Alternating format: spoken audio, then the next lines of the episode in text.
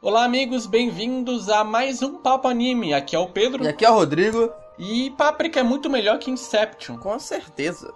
O papo de Páprica, meus amigos, é um papo que estamos há muito tempo para fazer. E olha que foram vários apocalipses que aconteceram aqui nas nossas vidas para poder gravar.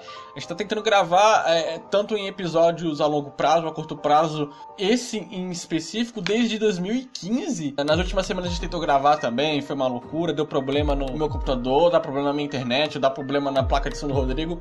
Mas isso acontece, a gente até tem um apelido aqui, né? O efeito Páprica. Não é para gravar Páprica e tem um uma maldição. Ah não, gravou Páprica aqui acabou a maldição HC livre da, da, do sofrimento, né? Porque Páprica foi o nosso maior desafio desde 2015. Pois é, se vocês estão vendo já esse vídeo, ouvindo o áudio aqui, vocês, né, deu certo. Mas pelo que a gente tá gravando aqui, a gente não sabe o que vai rolar ainda, né? Mas. Com certeza. Vocês terem ideia, o Papo Anime 17 era pra ser papo sobre Páprica. Acontece que saiu um monte de coisa errada e a gente foi levando ao ponto que agora, no 27, né? Que é isso que a gente vai falar aqui, vai ser o papo do Páprica, né? Se for 27, né? Nunca se sabe. Vai que dá bosta.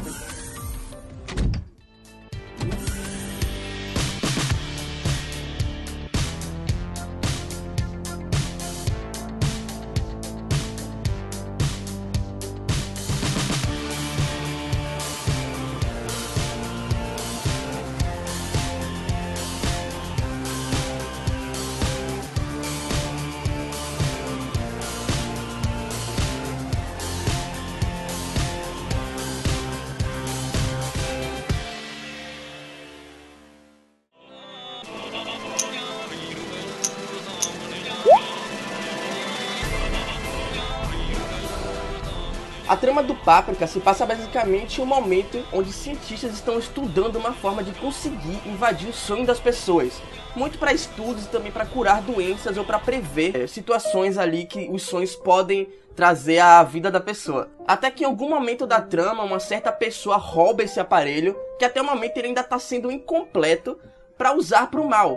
O filme em si vai girar em torno de uma investigação para descobrir quem foi a pessoa que roubou e por que ela está fazendo isso por mal.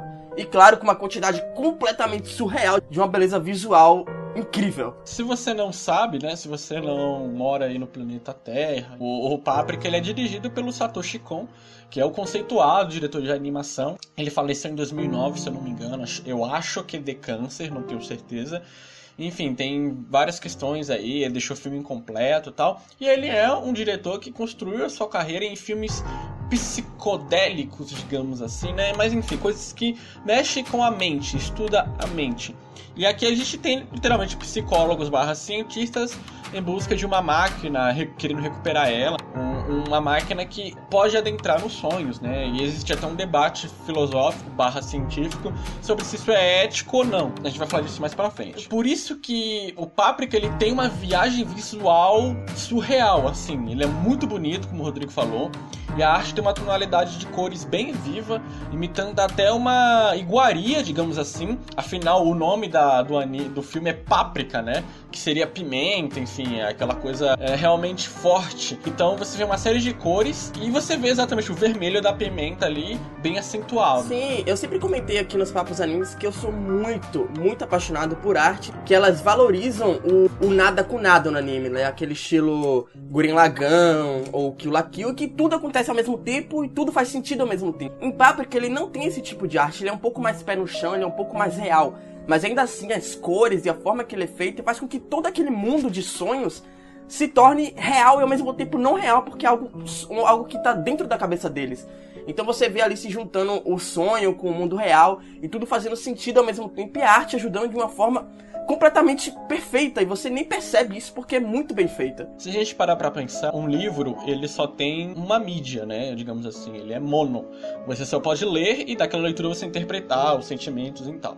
Um filme, né, principalmente um filme de animação, ele tem o poder de te dar não só a leitura e interpretação, como a imagem definida, o som definido.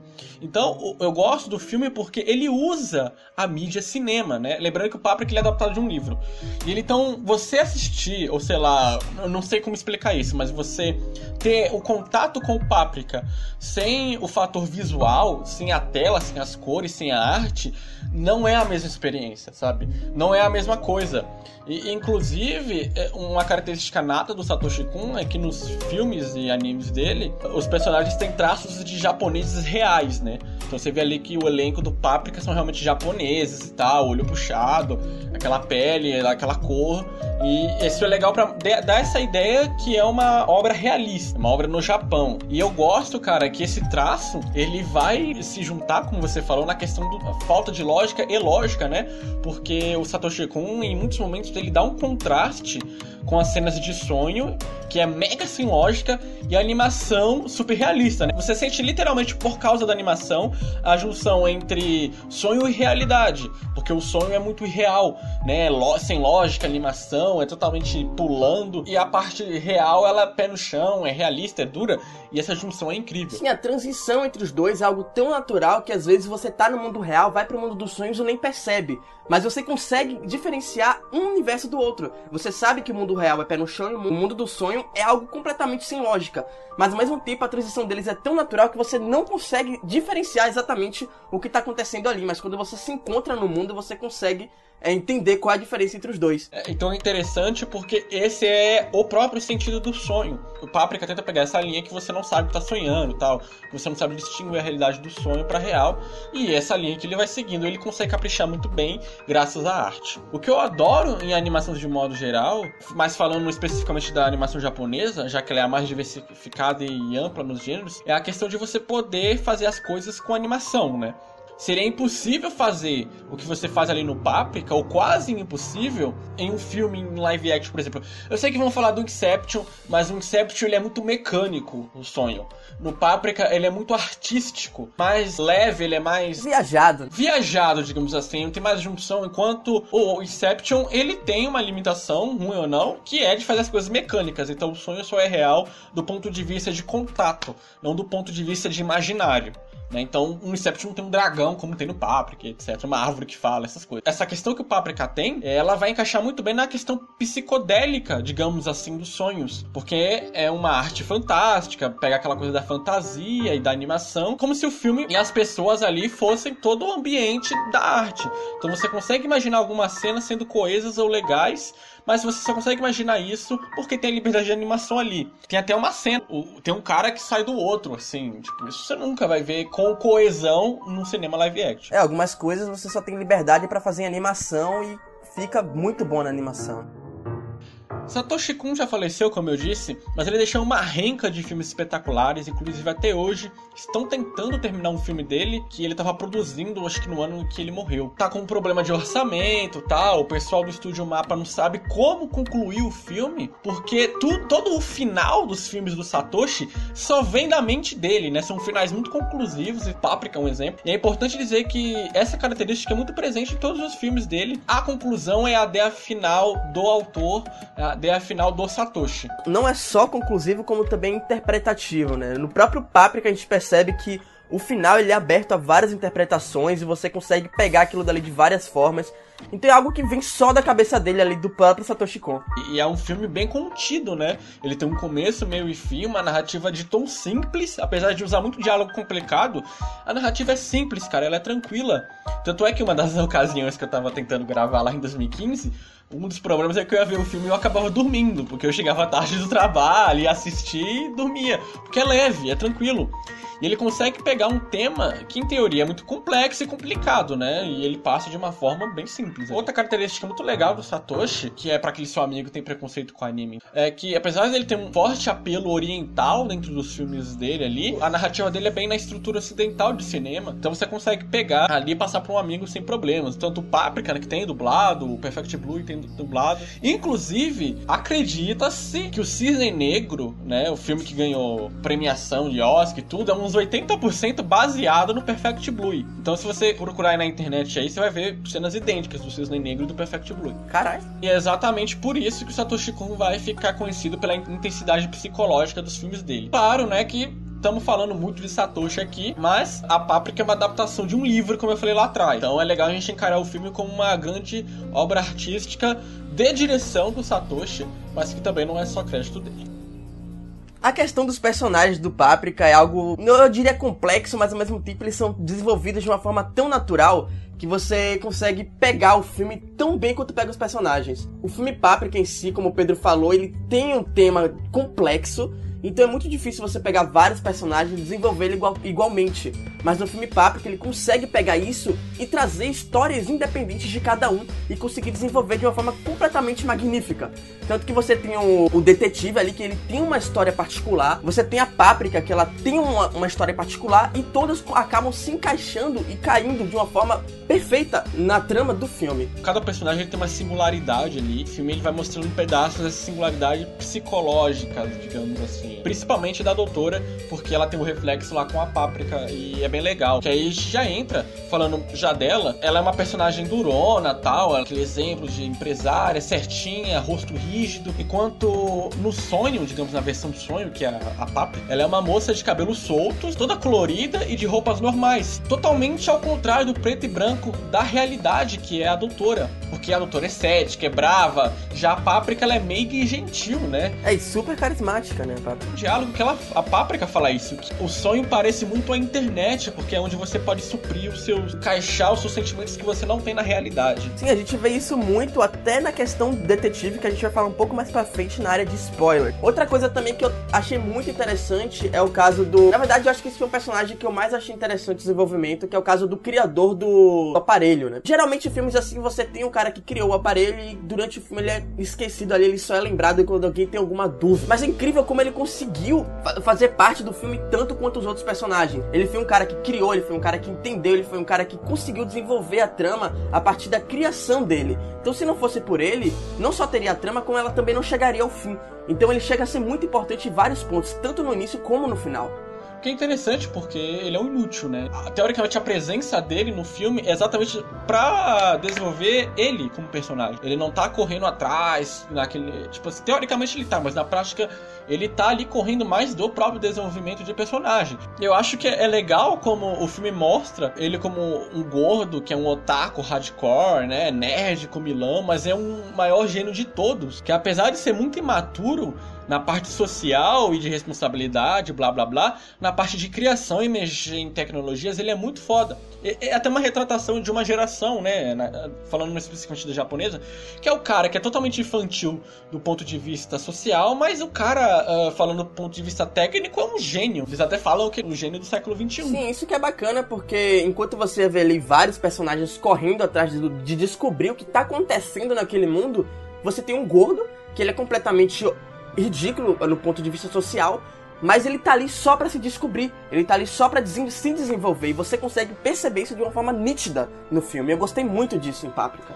A forma com que o Satoshi Kon brinca com a história da Páprica e da Doutora me lembra muito Perfect Blue, que tinha aquela coisa da Nina ser uma menina bipolar. Mas aqui é diferente porque a Páprica ela não é outra personalidade da doutora. Ela é o reflexo bonitinho dela no mundo dos sonhos barra internet, a gente pode pôr aí, né?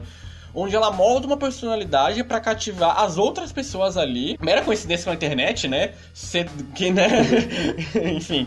Mas é, é, exatamente, ela precisa ser meiga, ser gentil, bonita, para se socializar nos sonhos. Mas na realidade ela é o contrário, porque ela não precisa disso.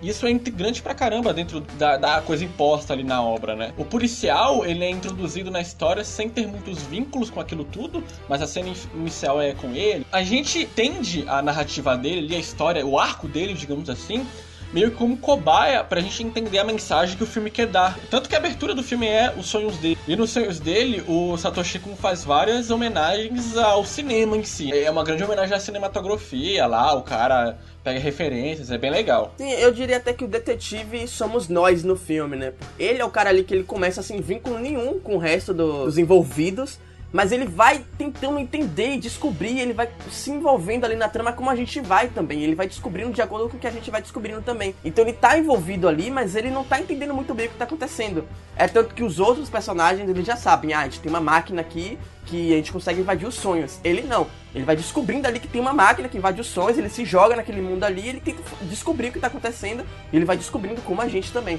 Então é muito bacana ver ele desenvolvendo tanto quando a gente vai desenvolvendo. Ao mesmo tempo que ele é o único que tá tratando de si, né? Ele tá realmente fazendo o tratamento dele. Então por isso que eu falei que ele é meio cobaia. Exatamente. Ele tá ali procurando que, qual é o trauma dele e tal. Sim, a gente vê ali a trama em torno de uma investigação para descobrir onde tá o aparelho, e ao mesmo tempo a gente vê o aparelho cumprindo a função dele, que é tratar as pessoas.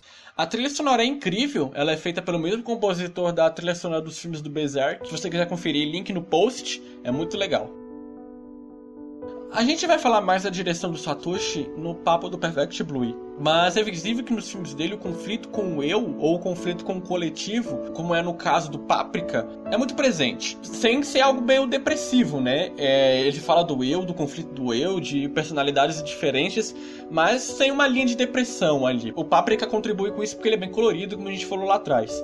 Inclusive, o final do filme é bem interpretativo, apesar de ser bem conclusivo, como a gente também falou. Isso vai muito da sua visão de como você enxerga esse conflito individual, né? Como você vai olhar os personagens personagens ali. A gente vai falando nossa interpretação na área com spoiler. O filme, ele pega um teor dos sonhos mais como forma artística e é interessante a gente ver como a internet casa bem com o sonho. Ambos são lugares, como a gente falou, né, sem medo, onde não precisa ter medo, você só expressa quem você realmente é, sem limites. A Páprica disse que é o consciente reprimido que está liberado. Ao mesmo tempo que o filme ele passa uma certa ponta com a realidade que a gente tem. Porque para emergir nos sonhos não é apenas algo no sentido literal, mas, por exemplo, em animes e mangás, você tá consumindo uma mídia, né, ali, digamos. A gente pode falar, pegar os exemplos dos otakus, hardcore do Japão. O cara, ele tá consumindo uma mídia, etc. Ele entra naquilo, ele começa a viver, sei lá, só mangá e anime. Ele tá usando aquilo como escapismo para aquela realidade dura que ele tem às vezes, né? Como é o personagem do Dr. Otaku, digamos assim. E essa é a mistura da parte infantil e madura que o Paprika tem. Ele deixa literalmente a obra um carnaval, porque, como a gente falou, realidade real, arte realista, a arte artística, imaturidade, maturidade, o sério e o engraçado, o, o gozo e o ceticismo. Existe, né, as cenas de carnaval, inclusive, lá, que é aquele sonho principal deles. O carnaval é representado no filme e ele mostra como é a coletivização dos sonhos como pode ser algo bizarro que é a ideia do filme, né? As pessoas elas não foram moldadas para terem seus conscientes partilhados, porque essa é a ideia do, do aparelhozinho, né? De você poder compartilhar sonhos, é, tratar as pessoas com problemas psicológicos, etc. E isso volta até na questão da internet ser um exemplo de expressão de consciência. Porque olha só, a internet todo mundo se expressa sem limite, sem medo. E ela é o que? Ela é uma zona. Então os sonhos também vão ser uma zona e o filme é a prova disso, né? É um carnaval. Eles citam muito como a ciência imprudente errado para os valores morais humanos. E vemos durante o filme que a moral que é, é o que acaba destruindo boa parte da consciência dos personagens, e não a ciência. No próprio caso do Dr. Otaku, ele se esconde, é, ele não quer exibir isso, né? Ele não quer exibir esse lado antissocial dele, mas o detetive é a prova nata disso. Ele não correu atrás de uma coisa mas ele é certamente arrependido, até por uma questão moral de não ter seguido, entre aspas, um sonho ali, aquela coisa, né? Bom, galera, terminamos aqui a parte sem spoiler. Se você não quer ouvir spoilers, pula pro tempo que tá aí na tela, só clicar e a gente vai já tá dando as nossas conclusões finais. Quer ouvir spoiler? Fique com a gente, então vamos lá.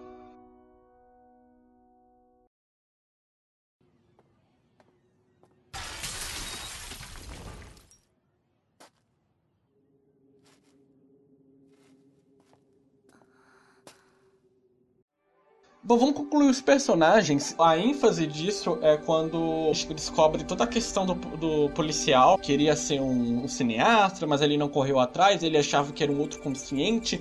E ele esqueceu quem ele era, porque ele fazia tantas vezes ali, repetidamente, o trabalho dele, que ele esqueceu quem ele era na juventude, quem era o passado dele, ao ponto dele esquecer que ele gostava de filmes né? O cara queria ser só um cineasta, né? Entendia muito de cinema. Ao ponto que ele precisa redescobrir a, a consciência dele. E é muito legal a gente ver, né? Ele redescobrir essa consciência. Sim, a gente volta para o que eu falei mais cedo do próprio aparelho funcionando para tratamentos, né?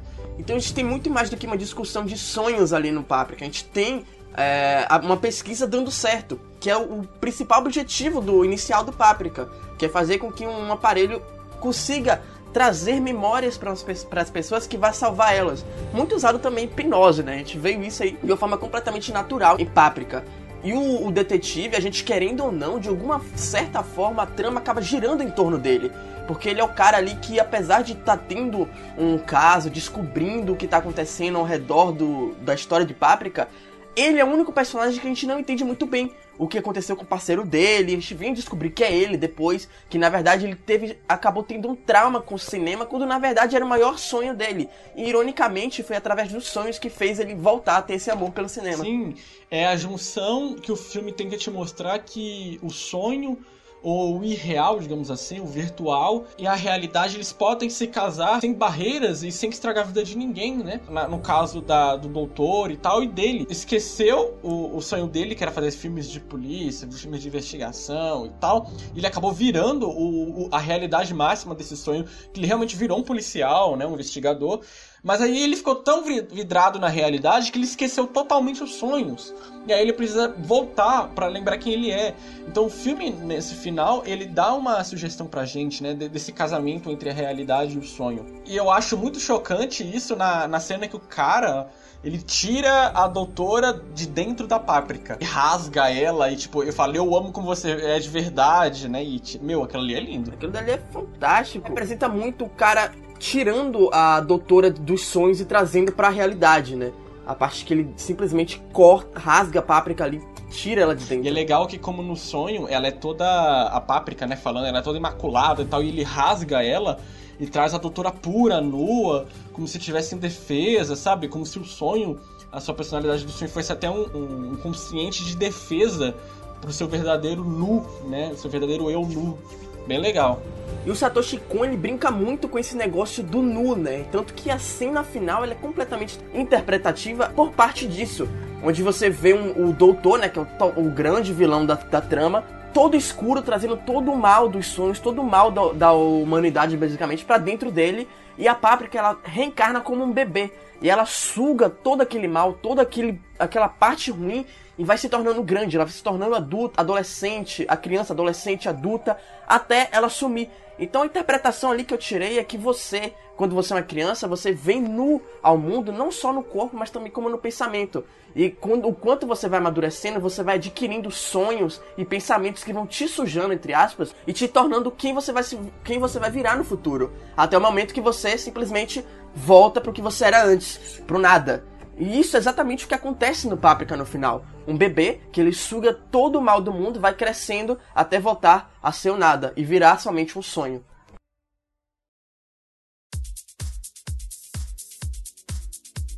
Então, amigos, este foi o Papo Anime. Eu espero que vocês tenham gostado dessa edição. Mande e-mails pra gente com sugestões tal. É hctv.com, vai estar no post, na descrição. Confiram lá, comenta aí. Claro que vai ter leitura de comentários. Vou dar a opinião de vocês. Foi o primeiro papo que a gente falou de um filme do Satoshi Kun. Espero que vocês tenham gostado. Tentamos abordar, assim como o filme aborda o tema de uma forma simples, coesa e mais profunda e complexa. A gente tentou fazer isso aqui também.